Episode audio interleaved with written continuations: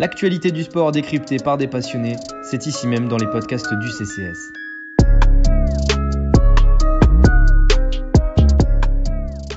Bonjour à toutes et à tous, bienvenue dans ce nouveau podcast du Café Crème Sport, podcast euh, tennis. Vous en avez désormais l'habitude. Tous les mois, la rédaction tennis du CCS se réunit pour faire un petit récap du mois écoulé, une petite projection sur le mois à venir. Nous allons donc parler du riche mois de février que, nous avons vécu avec évidemment en vitrine l'Open d'Australie ainsi que l'ATP Cup qui se sont déroulés à Melbourne. Nous retracerons un peu tout ce qu'il s'est passé durant ce mois de février. Nous nous pencherons ensuite sur un joueur en particulier qui retient notre attention depuis quelques mois maintenant, Hugo Humbert, le français, avec cette question. Euh, est-il un futur top 10 mondial? Enfin, nous conclurons cette émission mensuelle par une petite projection sur le mois de mars. Quels sont les, les principaux tournois à suivre et quels sont les joueurs qui, selon nous, ont une carte à jouer lors de ce mois de mars? Pour euh, animer ce, podcast avec moi, l'équipe euh, habituelle est ici, à commencer par JB qui est avec nous. Salut JB. Salut Max, bonsoir à tous. Ronan est là également. Bonjour Ronan. Salut Max, salut à tout le monde. Et Robin complète l'équipe. Salut Rob. Salut Max, salut tout le monde. Les amis, je vais euh, mettre les pieds dans le plat directement en, vous présentant les, différents résultats qu'on a, qu'on a pu voir sur le circuit ATP ce mois-ci. Euh, alors, je ne vais pas vous faire l'affront de vous, de vous rappeler que Novak Djokovic a remporté l'Open d'Australie, que la Russie a remporté l'ATP Cup. On va revenir un petit peu sur les, autres tournois. Euh, avant l'Open d'Australie, Daniel Evans et Yannick Sinner euh, se sont adjugés les, deux ATP 250 de Melbourne. Récemment, David Goffin a triomphé à Montpellier, Popirine à Singapour. Euh, on ne sait pas encore, à l'heure où l'on enregistre cette émission, qui de Ramos ou de Serundolo a remporté l'ATP 250 de Cordoba. Et côté français, euh, Benjamin Bonzi a remporté le challenger de Potchefstroom et Enzo Quaco celui de, Las Palmas. Voilà donc pour les résultats bruts de, ce mois de février. petite question de, routine, lequel vous interpelle le plus? Quelle est la, performance que vous, que vous avez envie de, retenir? Robin, on va commencer avec toi. Bon, on va être, on va être chauvin et euh, je vais dire Benjamin Bonzi. Benjamin Bonzi qu'on avait euh, vu euh, pas mal à, Roland Garros cette année, donc qui confirme, qui confirme bien, qui, qui fait du coup un bon, un bon début de saison. On sait que maintenant que les compétitions ont vraiment repris et quand on voit les, les beaux tableaux qu'on a dans dans beaucoup d'ATP 250, on sait que du coup sur les challengers, c'est pareil, il y a également des, des beaux tableaux. Donc euh, c'est une bonne, euh, bonne performance pour lui. Et j'espère que ça va pouvoir lui permettre de continuer à gravir les échelons et les places euh, ATP pour s'inscrire un peu plus, on va dire, sur le circuit principal. Ronan JB, quels sont vos, vos joueurs, vos, vos, performances que vous, que vous retenez? Moi, je retiens la performance de, de, notre ami belge David Goffin sur ce tournoi de, de Montpellier. Il avait, on l'avait vu à Antalya, il était déjà en jambes, il s'était incliné contre Dominor et ça se voyait qu'il revenait mieux dans sa dans c'est un joueur qui est très mobile, on, le sentait qu'il était mieux physiquement. Et là, sur tous les matchs qu'il a fait cette semaine, euh, il était très solide. Le match contre son ego, qui s'annonçait vraiment pas, vraiment pas facile. Il, on sent que dans ses coups, il a de la confiance qui revient. Et contre Bautista Agut en finale, euh, malgré qu'il ait perdu cette, première manche 7-5, il a su euh, voilà, puiser encore dans, dans, ses réserves. Et moi, c'est un joueur que j'aime bien. Je trouve que quand il est en forme, il est, il est vraiment. C'est un, joueur beau à avoir joué. Et il est, il est redoutable. Il, peut être très explosif. Et je pense que c'est en bonne voie pour, euh, pour qu'il retrouve ses, ses, ses, standards. Quoi. Donc, ce serait plus ce, joueur-là, moi, que, que, je retiens. Exactement. Après une période un peu compliquée, euh, mm. ça, fait, ça, fait, plaisir de, de le revoir. Excuse-moi, JB, je t'ai coupé. Non, non, pas. Non, moi, je vais retenir aussi le, le Belge David Goffin, pareil, qui peut-être un, retour, euh, un retour au plus haut niveau, donc ça, fait plaisir. Euh, c'est vrai que quand il est très en confiance, il fait un peu ce qu'il veut avec la balle. Et là, on voit qu'il a retourné un peu la situation contre, contre Bautista Agut et qu'il nous a fait une, belle semaine à, Montpellier. Du coup, euh, pourquoi pas un, retour sur le devant de la scène Ce serait intéressant de le voir comme, comme il était avant, dans un bon niveau. Exactement, un, succès à l'Open Sud de France avant d'être aligné sur l'ATP 500 de, Rotterdam, dont nous aurons euh, l'occasion de, reparler. Il y affrontera Yann Lennart Struff euh, au, premier tour. Voilà donc pour, pour, pour ces résultats en, bref. Parlons maintenant de l'Open d'Australie. un Open d'Australie qui s'est joué au mois de février dans des conditions bien particulières, nous le savons tous, et qui a vu, comme d'habitude presque, comme, comme dans, le, dans le monde d'avant, Novak Djokovic s'imposer. Un, neuvième succès en terre australienne, un 18e titre du, Grand Chelem. Novak Djokovic a eu un parcours un peu compliqué cette année. Euh, il y a eu plusieurs polémiques, plusieurs attitudes qu'on a pu lui reprocher. Il a subi une, blessure, une, déchirure aux abdos qui a, beaucoup fait parler, qui l'a visiblement beaucoup fait souffrir. Euh, mais au final, malgré quelques, quelques matchs lors desquels il fut contesté, il s'est imposé en battant Stefanos Tsitsipas en finale. Il y a plusieurs questions qui, se posent après ce, succès de Novak Djokovic. Mais la première, c'est, selon moi, combien de temps encore le Serbe peut-il dominer le circuit mondial? On l'a vu, il a été contesté, mais il a euh, répondu presque avec ironie dans, les interviews que cette euh, nouvelle génération, aussi talentueuse pardon, soit-elle, allait devoir cravacher pour pouvoir euh, lui lui poser des problèmes et le dépasser. Partagez-vous son analyse. Pensez-vous euh, que, euh, en effet, il, euh, il a encore de, belles années de, domination devant lui?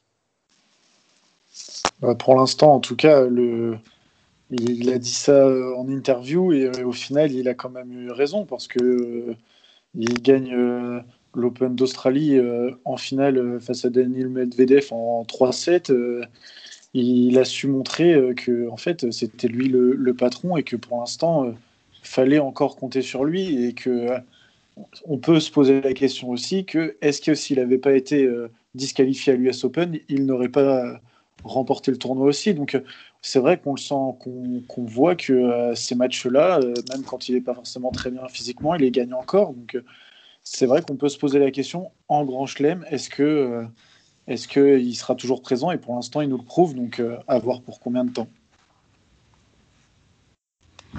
C'est clair que je pense que, comme tu as dit, euh, encore cette année à l'US Open, ça sera le grand favori. Et il a aussi dit en conférence de presse que je crois qu'il a dit qu'il allait faire ce retour aux alentours d'avril et qu'il allait prendre du temps pour euh, voilà, profiter au niveau familial, pour se concentrer uniquement sur les grands chelems. Et je pense qu'à son âge, même s'il on va dire qu'il lui reste aller 3-4 belles années devant lui minimum, je pense que c'est une stratégie qui peut s'avérer payante parce qu'un grand chelem avec l'expérience qu'il a, les, Masters 1000, il en a gagné 36. Je, pense que il doit, avoir, encore fait, mais je pense que sa stratégie de se recentrer sur les grands chelems peut, être payante parce qu'on le voit sur, sur dur, euh, ça va être très compliqué d'aller, chercher. Même Medvedev qui, était, qui, a été, qui a affiché un niveau euh, monstrueux sur, à Melbourne a même pas pu lui, gagner un set. Quoi. Donc, euh, je pense que c'est une bonne stratégie pour lui. Ouais. Tout à fait. Surtout qu'en plus, euh, c'était une bête un peu blessée, quoi, parce qu'il a quand même réussi à nous montrer qu'il a réussi à, ouais, un peu détruire Medvedev, alors qu'il avait quand même une douleur aux abdos, donc euh, une déchirure. Alors, ouais, c'est impressionnant. Et puis, il a l'air si sûr de lui, dans, dans, ce nouveau projet, à juste focaliser sur, sur les grands chelems et tout, que ouais, je, rejoins Ronan sur 3-4 ans aussi, de voir Djokovic encore au plus haut niveau, et puis d'aller battre le record de de Federer, euh, enfin, c'est sûr qu'il va le dépasser. Après, jusqu'où il va s'arrêter, je peux pas le dire. Mais oui, le US Open, il fait, il fait office de favori.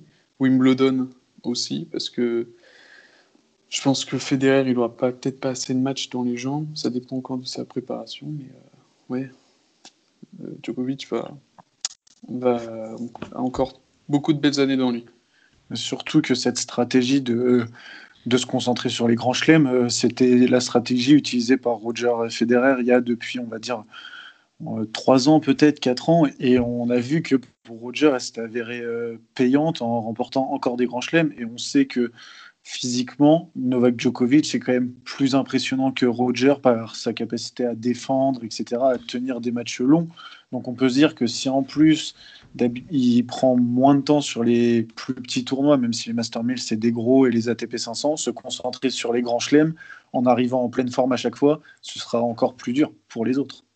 Est-ce que vous n'avez pas l'impression que, Djokovic a encore progressé mentalement En tout cas, qu'il trouve des, leviers mentaux pour, euh, pour encore plus euh, perturber ses adversaires. On, l'a même vu, lui, euh, s'énerver, lancer sa raquette. On l'a vu pousser des, cris de rage lorsqu'il remportait des, points importants ou des, matchs. comme vous l'avez dit, il va se concentrer maintenant sur les grands chelems. Est-ce que, Novak Djokovic est en train de, de, redevenir la machine à gagner qu'il a, été pendant, de longues années, avant une période un peu plus délicate?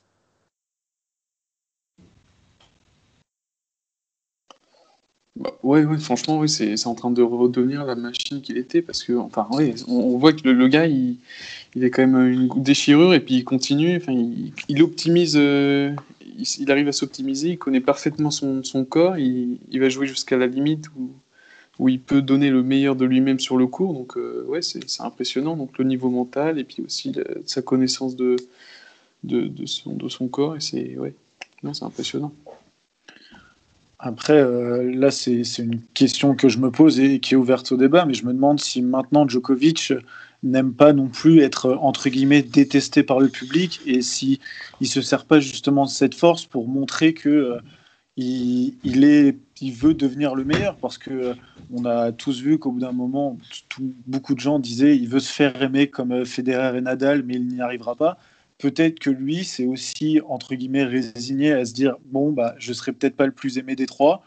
Et qui s'est dit si euh, je me fais détester, euh, entre guillemets, je me sers de cette force et de cette euh, rage qu'ont les gens, entre guillemets, contre moi pour justement prouver et encore essayer de dépasser mes limites à, plus de 30 ans. C'est vrai qu'il y a eu. il y a eu cette, cette impression il, y a, il y a quelques années que Djokovic avait une image, une image très, très lisse, très, très gentil. Il aimait communier avec le public. On le voit même, ses, gestes de célébration à Melbourne et ailleurs, où il se tourne successivement vers les quatre tribunes pour leur, euh, leur envoyer euh, son cœur ou je, ou je ne sais quoi. Euh, il, il, y a eu des, des, comportements qui ont fait que beaucoup d'observateurs, de, spectateurs, ont eu quelques reproches à, formuler à, Novak Djokovic. Alors, selon Robin, on l'a bien compris, ça peut être une manière pour lui de, s'imposer, de, se réimposer. Est-ce que cependant on ne peut pas lui, reprocher certaines attitudes euh, beaucoup, euh, beaucoup lui, lui reprochent ses, interruptions médicales dès qu'il est un peu moins bien dans les matchs. Euh, alors compliqué pour, nous, simples téléspectateurs, de juger s'il est réellement si touché ou non. Est-ce que, est que vous avez des, des, reproches à, faire à Novak dans, son comportement ou est-ce qu'au final, ses succès lui donnent raison? Moi, personnellement, sur, sur un grand chelem comme ça, l'Open d'Australie, avec le parcours qu'il a eu, euh, ben d'ailleurs, Tyler Fritz l'a dit après le match euh, gagné par Novak en 5-7, que ce qui animait des joueurs comme Nadal, euh, Djokovic, Federer, à la différence de beaucoup d'autres joueurs, tu l'as dit Max, c'est cet esprit de compétiteur, de quoi qu'il arrive, de, vouloir jouer la gagne. Et on l'a vu même avec la déchirure, il y a eu beaucoup de polémiques. Est-ce que c'est une déchirure? Est-ce qu'il a voulu sortir un peu Fritz de son match en, faisant venir le kiné? Au final, à la fin de l'Open d'Australie, la déchirure, elle avait, euh, elle avait augmenté d'un centimètre, je crois, ou quelque chose comme, ça. Donc, euh, pour moi, pas vraiment, comme tu dis, c'est succès lui donne raison. Et cet Open d'Australie, en plus, il a su, il a pas surjoué, il est resté dans, ses fondamentaux, dans l'échange, euh, fort au retour, faire courir l'adversaire.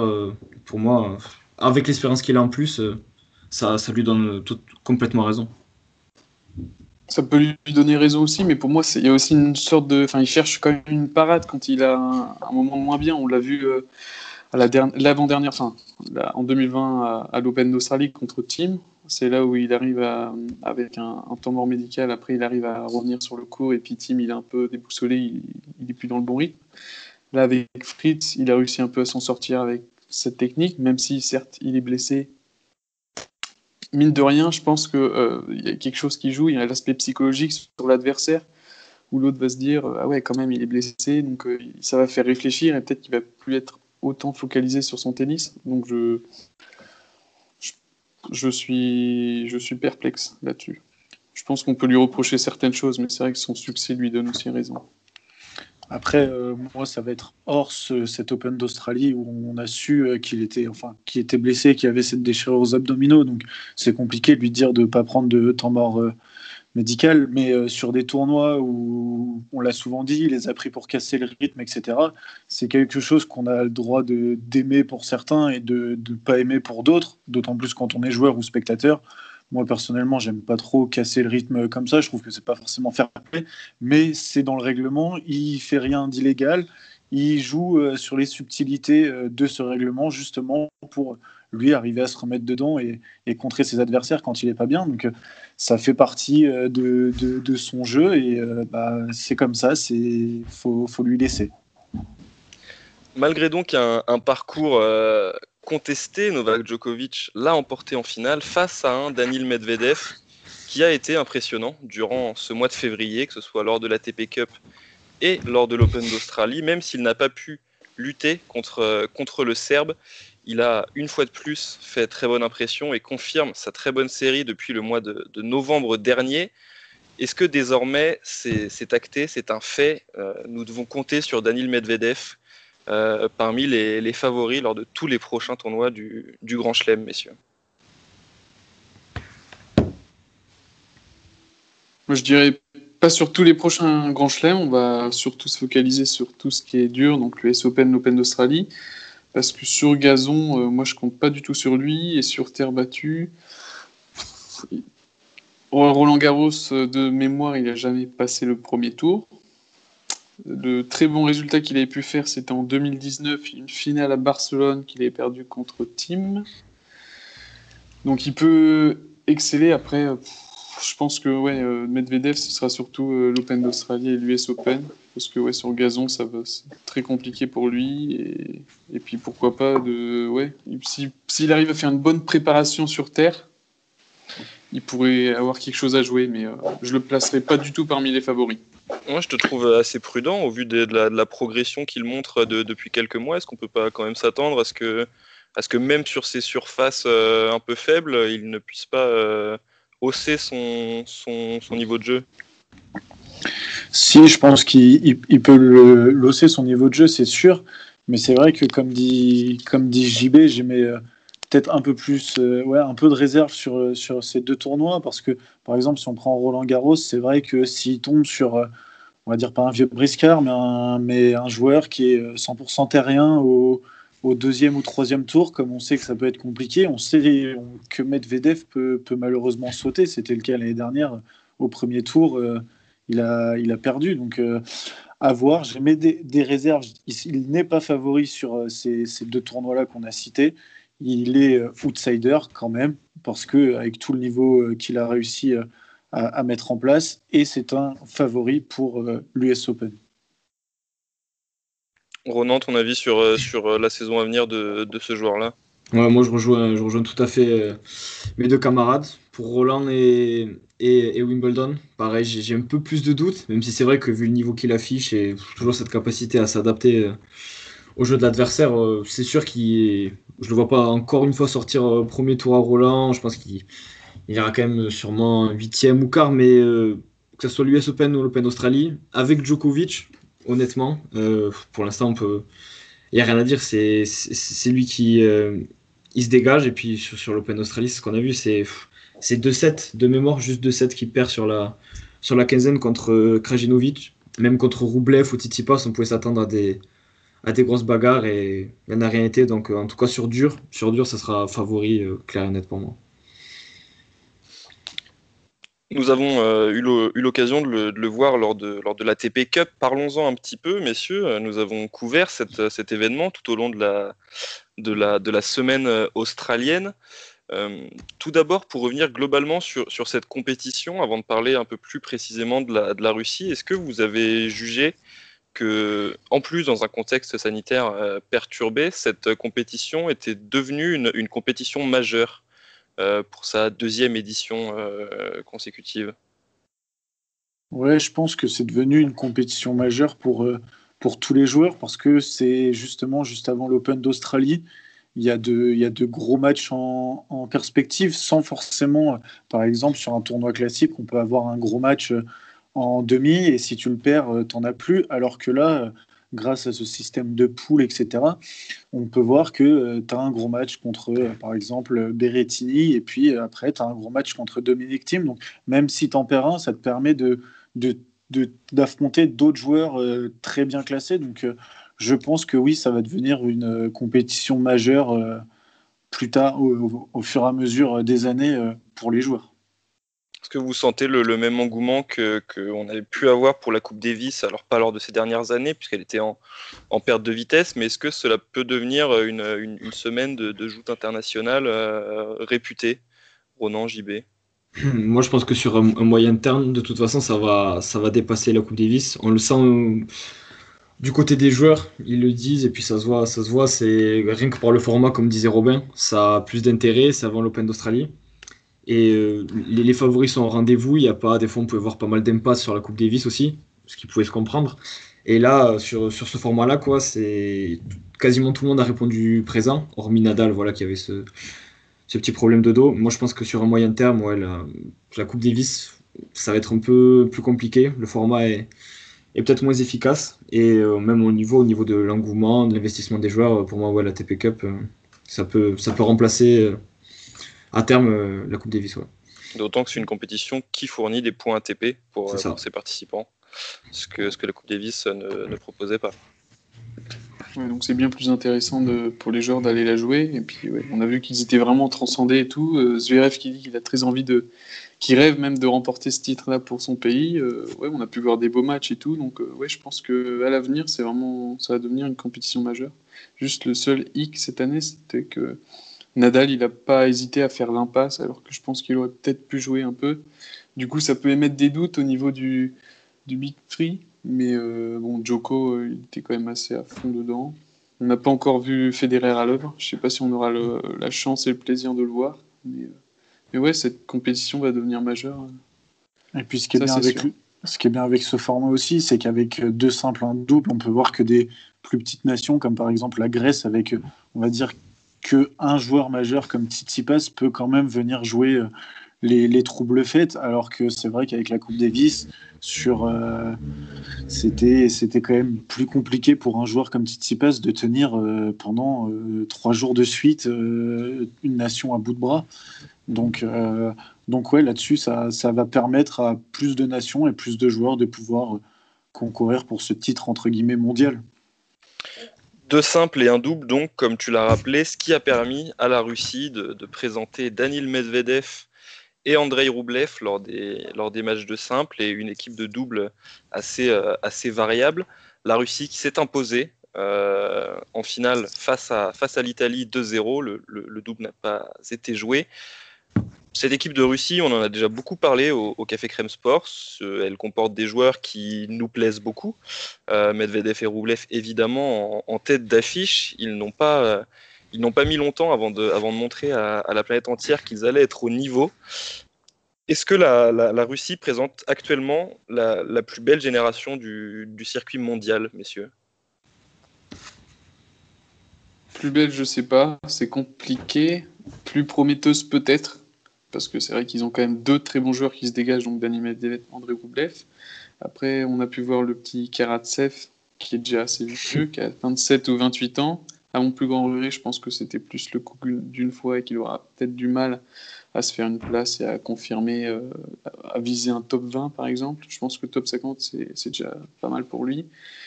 Et de l'autre côté, on a aussi euh, Kachanov, qui peut faire la pluie comme le beau temps. Donc euh, voilà. Après, moi, ce que une autre, une autre équipe qui me plaît bien, bah, c'est ceux quand ils ont fait une finale, c'est l'Italie. L'Italie qui est quand même pas mal avec bah, Jacques Ziner, Yannick Ziner. Moussetti qui est très bon, et puis euh, Berrettini, s'il arrive à revenir en forme, euh, comme on a pu voir euh, à l'Open d'Australie, ça peut être très, très intéressant. C'est clair que à l'instant T, la Russie, il n'y a pas photo, c'est eux qui ont les, les, les, figures de proue les plus, les plus en forme, les mieux classées. Et on l'a vu à la TP Cup, ils ont pas trop de nations pu leur ont posé des problèmes. En plus, maintenant, si Aslan Karatsev vient se mêler, vient se mêler à, ce, à ce petit contingent, et euh, l'Italie, je, je, je, rejoins, je rejoins JB avec un Berrettini, euh, que ce soit la TPCO pour l'Open d'Australie. L'Open d'Australie, il a été contraint de ne de, de, pas, de pas poursuivre son parcours. Et euh, moi, je, pour du, plus, du plus long terme, je regarderai plus avec aussi attention les, les, les États-Unis, avec voilà un, Taylor Fritz qu'on a vu. Qu'on a vu plutôt en forme et on en avait déjà parlé sur un précédent podcast aussi le, petit Corda qui a, qui a posé des problèmes à, à notre euh, Joe Wilfried Songa national. Et Tiafoe aussi encore qui a, qui a été accrocheur contre Djokovic. Il y a Paul Tommy aussi qui est aux alentours de la 50e place. Donc je pense que sur un plus long terme, les, jeunes Américains aussi sont, vont peut-être être, euh, à suivre. Ouais, et en plus des Américains, on en parle souvent aussi, hein, mais il y a leurs voisins canadiens. Hein. Faut pas l'oublier, euh, Félix Auger-Aliassime et euh, Chapovalov sont encore très jeunes. Chapovalov a un jeu qui est, est, compliqué à mettre en place, qui, on sait, a besoin de beaucoup de maturité pour faire moins de fautes, être agressif. Donc quand il arrivera à, mettre ça en place, ce sera, bien. Félix Auger-Aliassime, pareil, il faut pas l'oublier. On en parlait tous de Raonic, qu'on aimait bien voir loin à l'Open d'Australie. On a vu qu'il avait euh, un très bon niveau, qu'il avait réussi à prendre un set, je crois, à Djokovic. Donc, euh, donc ça montre aussi qu'il y, y, a une génération là qui est, plutôt belle, mais c'est sûr que la Russie est actuellement la génération la plus forte euh, du tennis. Peut-être celle qui a le, le, plus de chances de, voir un de ses joueurs décrocher un, tournoi du Grand Chelem. Euh, vous, vous, parlez évidemment d'Aliassim, de Chapovalov, qui sont de, d'excellents joueurs, les, les, jeunes Américains aussi. On a, on a le sentiment qu'à plus court terme, la génération russe est peut-être celle qui, qui peut le, le, plus vite faire des, faire des exploits, mais évidemment, je vous, je vous rejoins sur, sur, tout ce qui a été dit euh, euh, précédemment. On n'a pas parlé de, de, la sélection française, euh, parce qu'on le sait, hein, le tennis français est un, un, carrefour assez important entre une, une génération en, perte de vitesse et une jeune génération qui monte euh, doucement mais, mais, sûrement. Nous parlerons d'Hugo Humbert euh, très prochainement. Euh, je vais simplement vous demander, euh, alors sans, sans, sans, y prendre trop de temps, est-ce que, la, est-ce que les, performances françaises sont vos plus grandes déceptions de, de ce mois de février, que ce soit, que ce soit à, à l'ATP Cup ou, où Gaël Monfils et Benoît Paire n'ont pas réussi à, à montrer un visage très prometteur. À l'Open d'Australie, les Français ont eu énormément de mal sur les, sur les deux tableaux. Comment est-ce que vous voyez le, mois de février français? Malheureusement, je suis arrivé à un point, c'est dommage, hein, mais où j'attends plus grand-chose des Français. Je, regarde, je suis content s'ils arrivent à faire de belles choses. Surtout, bah, on en parlera après, du Humbert. Euh, mais c'est vrai que s'il n'y a pas de résultat, je me dis qu'on est tellement en perte de vitesse que euh, bah, c'est comme ça. C'est dommage, hein, euh, mais j'ai du mal à, à être déçu de ce qu'ils ont fait. J'ai l'impression pas que c'est devenu logique, et presque. Donc euh, forcément, je suis déçu de voir mon fils, euh, mais il le dit lui-même que c'est compliqué. Il joue, il joue, mais il n'y arrive pas. Benoît Père qui a du mal à revenir aussi après une année compliquée. Donc, euh, donc oui, je suis déçu, mais j'en attends plus grand-chose malheureusement. Moi, à, titre personnel, euh, pas du tout surpris non plus. J'attendais pas grand-chose de, par exemple, d'un Gaël Monfils. On le sait qui est, qui est pas, est pas au mieux.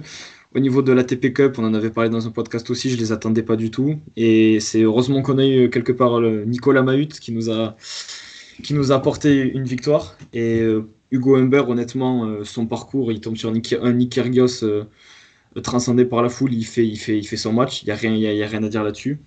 Donc je, je pense pas qu'il qu faille leur tomber dessus sur ce mois de février. On va voir par la suite. C'est vrai qu'au niveau des, des, mousquetaires, on va dire, entre un Simon qui a récemment déclaré que voilà, il voulait faire une petite pause, un mon fils qui est moins bien, euh, Gasquet qui enchaîne les pépins physiques, et son gars, on espère, on espère euh, le, revoir venir. Mais comme tu as dit, je pense que c'est un carrefour important. Il y a eu un changement de, de présidence à la FFT là, récemment, donc il euh, faudra voir s'il y a des, des, grandes orientations qui se mettent en place. Mais bon c'est sûr qu'on on devait, il n'y avait pas trop d'espoir euh, à fournir sur, sur ce début de saison, je pense. Et pour apporter une, une, une petite précision, Joe Wilfried Songa est donc revenu euh, lors de, de, de l'Open Sud de France euh, à Montpellier, près d'un an après son, son, son, dernier match sur, sur le circuit. JB, est-ce que tu as quelque chose à, à ajouter sur, sur le, le tennis français? C'est que j'attends pas grand chose aujourd'hui. Peut-être qu'une lueur d'espoir va venir avec Hugo Humbert. Je sais, j'espère. Parlons alors d'Hugo Humbert. Messieurs, c'est le, le, débat de, de, ce podcast. Nous allons nous, nous, demander, en tout cas je vais vous demander si, Hugo Humbert peut être un, futur top 10 mondial. Après avoir euh, commencé sa, sa, carrière euh, très logiquement par des succès en Challenger, il a décroché ses deux premiers titres ATP en, en 2020. Euh, il a remporté le tournoi d'Anvers ainsi que le tournoi d'Auckland, il me semble-t-il, l'an dernier. Il a énormément progressé par rapport à ses, années passées. On le rappelle, c'est un, jeune joueur de, de 22 ans, gaucher. comment ma, première question sera très simple. Quel, regard portez-vous actuellement sur Hugo Humbert? Où le placez-vous dans la, dans la hiérarchie à la fois française et mondiale?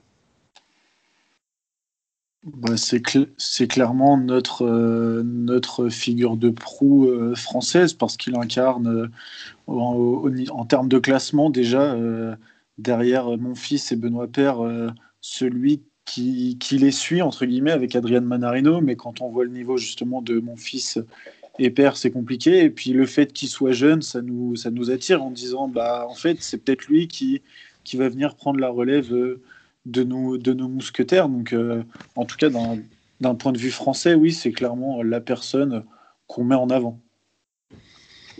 C'est sûr qu'au niveau du, euh, du, niveau de jeu qu'on voit de la part de, tous les Français, c'est lui, euh, lui, lui qui est devant. Et ce que je trouve intéressant, c'est que il a 22 ans, mais il reste dans ce qu'il sait faire. Il est dans une continuité, dans une continuité dans son tennis. Il, ne cherche pas à, à, surjouer. Bon, je pense qu'on pourra parler plus tard de ce qu'il, de ce qu'il peut améliorer. Mais c'est clair que quand on, quand on le regarde jouer, c'est clairement les, les, meilleures chances françaises, même si on, il doit progresser en Grand Chelem. Mais au niveau de, de, sa progression, qui est toujours linéaire, c'est, notre meilleure chance, on va dire, sur le, circuit ATP pour l'instant.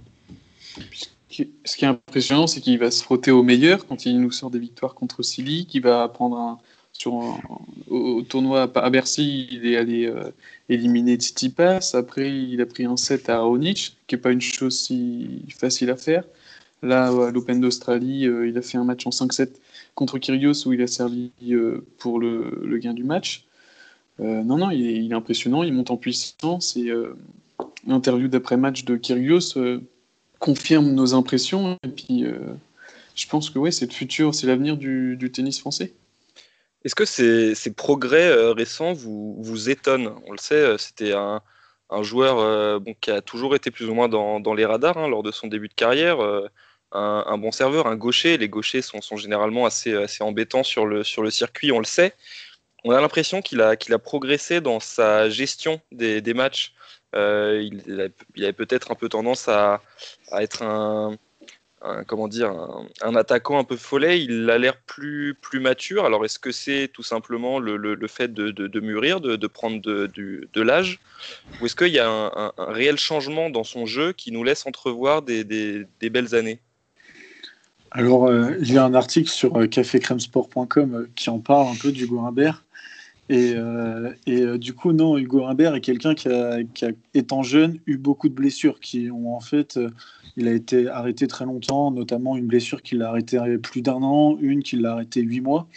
Donc en fait, c'est juste euh, le retard qu'il a qu'il a pas pu, euh, enfin le retard qu'il a eu euh, pendant ces années-là, qu'il récupère maintenant. Donc en fait, c'est c'est pas normal, mais c'est pour ça que c'est constant. Et en fait, oui, comme tu le dis, il acquiert de la maturité un peu plus tard que les autres, aux alentours de 22-23 ans parce que étant jeune, il n'a pas eu forcément ses, matchs à jouer. Donc oui, Hugo Humbert est un, attaquant euh, qui se jetait beaucoup, beaucoup vers l'avant, peut-être un peu trop d'habitude, et qui maintenant euh, est peut-être un peu plus patient et sait mieux gérer ses temps forts, ses temps faibles. Donc non, sur, sur une bonne lancée, on espère qu'il puisse continuer comme ça. Jusqu'où peut-il monter, Ronan, selon toi, Hugo Humbert? Ben, à la réponse, est-ce qu'il peut être, euh, la question est-ce qu'il peut être un top 10 mondial? Sur un court terme, dans les deux saisons qui arrivent, je pense que ça va être un peu compliqué, mais sur un moyen terme, clairement. clairement. S'il continue euh, voilà, à, bien bosser, et puis c'est ça, il, garde une constance euh, dans son tennis, il arrive, comme l'a dit Robin, hein, à adapter son approche un peu des matchs, son approche des points importants.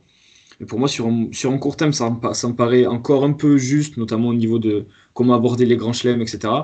Mais sur un moyen terme, je le vois bien. Je le vois bien intégrer euh, le top 10.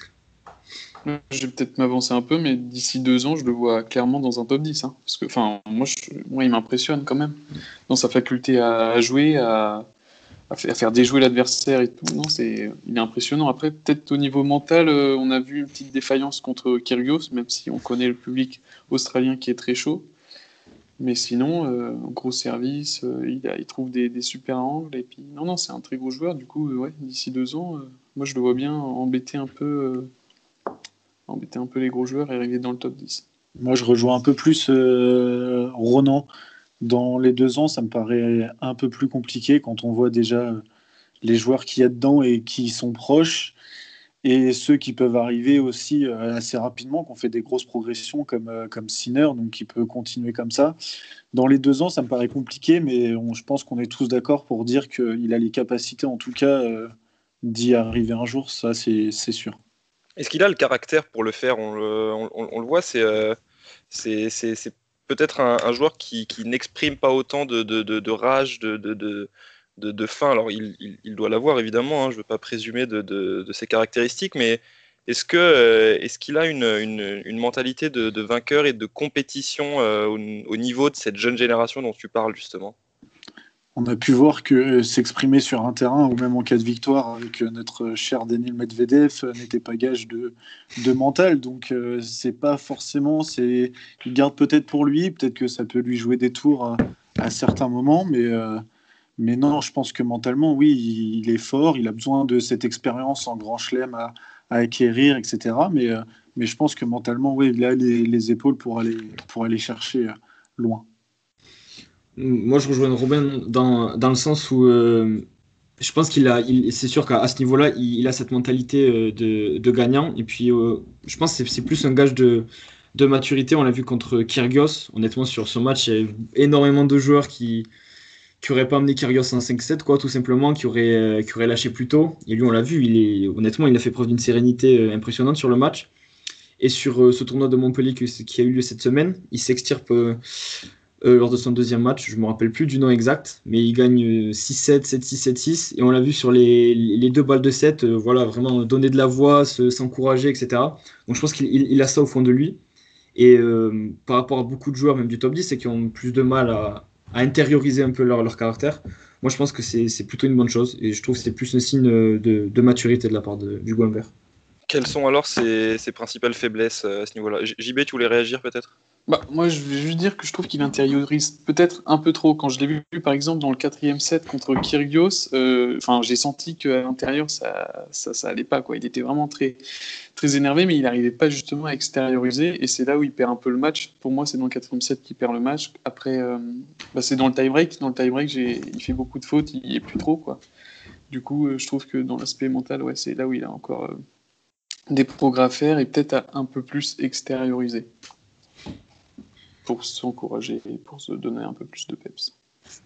Sur quoi est-ce qu'il doit encore progresser alors, euh, Ronan, Robin euh, C'est les, principales faiblesses du Goimbert euh, alors Tu l'as dit, tu l'as dit toi-même. c'est quelqu'un qui attaque énormément, mais du coup qui a plus de mal quand on, quand lui se fait agresser. Donc il doit, il doit progresser surtout sur le plan défensif pour pouvoir justement réussir à empocher des points quand, quand, lui il se fait agresser. Quand il aura réussi à faire ça, ça, ira mieux.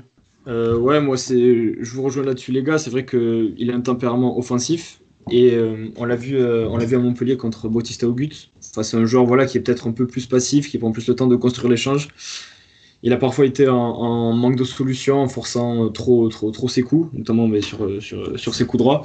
Donc j'aimerais ouais bien le voir un peu plus varier son jeu et euh, dans, dans, dans l'aspect mental, dans l'approche euh, des grands chelems, mais je pense que c'est de toute façon c'est en continuant à jouer, en, en, prenant de l'expérience que ça va, ça va, il va peut-être passer même euh, franchir un autre cap, je pense. Et surtout, il a déjà acquis son premier titre à, Denver qui fut, qui fut très, très beau et très significatif pour lui parce que c'était quand même un, bon tournoi où il a battu de minor. Donc, ouais, je pense que Hugo Humbert, euh, s'il est moins attiré par, euh, par sa volonté de finir le point un peu trop vite, s'il prend un peu plus le temps de faire les choses et tout, il, a moyen de, vite intégrer les sommets du tennis mondial. Donc il euh, faut qu'il continue comme ça et puis d'aller jouer ses matchs sans se donner trop de pression et puis d'arriver un petit peu plus extériorisé pour ne pas en mettre trop à l'intérieur de lui. Et je pense que ça le fera et puis il montera de plus en plus. Comme vous l'avez dit, c'est vrai, c'est sur la partie expérience où il était pas vraiment, on va dire, au point, vu qu'il arrive un peu plus sur le tard. Ce match en 5-7 contre, contre Nick va forcément lui apprendre énormément. On dit qu'on apprend énormément dans les défaites, donc euh, peut-être que cette défaite, justement, va peut-être plus lui apprendre que s'il avait remporté ce match. Donc maintenant, il est, top 30. Ça va lui permettre d'être tête de série dans les, différents tournois du Grand Chelem, d'avoir des, premiers tours un peu plus faciles, pouvoir y aller. On sait qu'il avait fait un huitième de finale à Wimbledon. Peut-être l'occasion encore d'aller chercher quelque chose de beau là-bas. Donc, voilà, s'y remettre défensivement. L'expérience va venir et puis ça va aller. On peut l'attendre justement à ce tournoi de Rotterdam. vous, sur les sur les prochaines semaines avec euh, le tournoi de Rotterdam et de Buenos Aires Vous avez des, attentes particulières sur des joueurs euh, Ronan, JB J'ai très envie de voir comment euh, le retour sur, un peu sur terre de, Daniel Medvedev, après sa, désillusion un peu à, Melbourne, pour voir comment il, va, comment il a pu digérer les choses. Et puis aussi bah, Hugo Humbert, justement. Parce que bon, même s'il a un tableau pas si facile que ça, euh, le voir face à des top joueurs, euh, comment il pourra, s'en sortir et, montrer de belles choses. Ouais, ça va être une, bonne occasion pour lui de continuer à, engranger de l'expérience et à, affronter des joueurs du euh, top 15, top 10. Top 10. Moi, j'attends le Canadien Oje Aliassim, voir un peu où est-ce qu'il en est, s'il continue cette progression, parce que honnêtement, il m'a surpris à Melbourne avec un tennis cohérent j'aimerais bien le voir aller loin euh, à Rotterdam. Et je pense aussi que ça nous ferait euh, tous plaisir de voir euh, une victoire de, Andy Murray. Je pense que ce serait lui qui a, qui a pas pu, qui a dû louper l'Open d'Australie, ça devait être frustrant parce que c'était en plus parce qu'il était positif au Covid. Donc peut-être voilà se servir de cette frustration pour, pour glaner une première victoire sur le, sur le circuit principal. Ouais, un premier tour contre Robin Azeu justement, qui a eu une wildcard également un premier tour qui va être euh, possible de passer, justement. Ça peut être euh, lui permettre de, se remettre en confiance. Et puis après, un éventuel match contre Roublev qui peut être intéressant aussi. Euh, on en a parlé en début de podcast. moi, ça va être Goffin. Goffin qui, du coup, on le voit, revient, revient bien, qui a remporté le tournoi de Montpellier, qui a un premier tour compliqué contre Strouf. Donc on sait en, en indoor, un gros serveur comme ça, ça peut être ça peut être compliqué, mais s'il a retrouvé son physique, toutes ses jambes, je, ne doute pas qu'il puisse euh, grandement l'embêter. Euh, du côté de Buenos Aires, euh, c'est un tableau un peu plus soft, on va dire, avec notamment Schwarzbahn ou Benoît Père encore. Benoît Père qui préfère la terre, donc qui a bien fait de, de s'expatrier. Donc une belle semaine en perspective des deux côtés. Merci Ronan, merci JB, merci Max pour ce podcast. On se retrouve sur le site internet cafécremesport.com. À bientôt. Ciao les gars, merci à vous. À bientôt les gars, merci.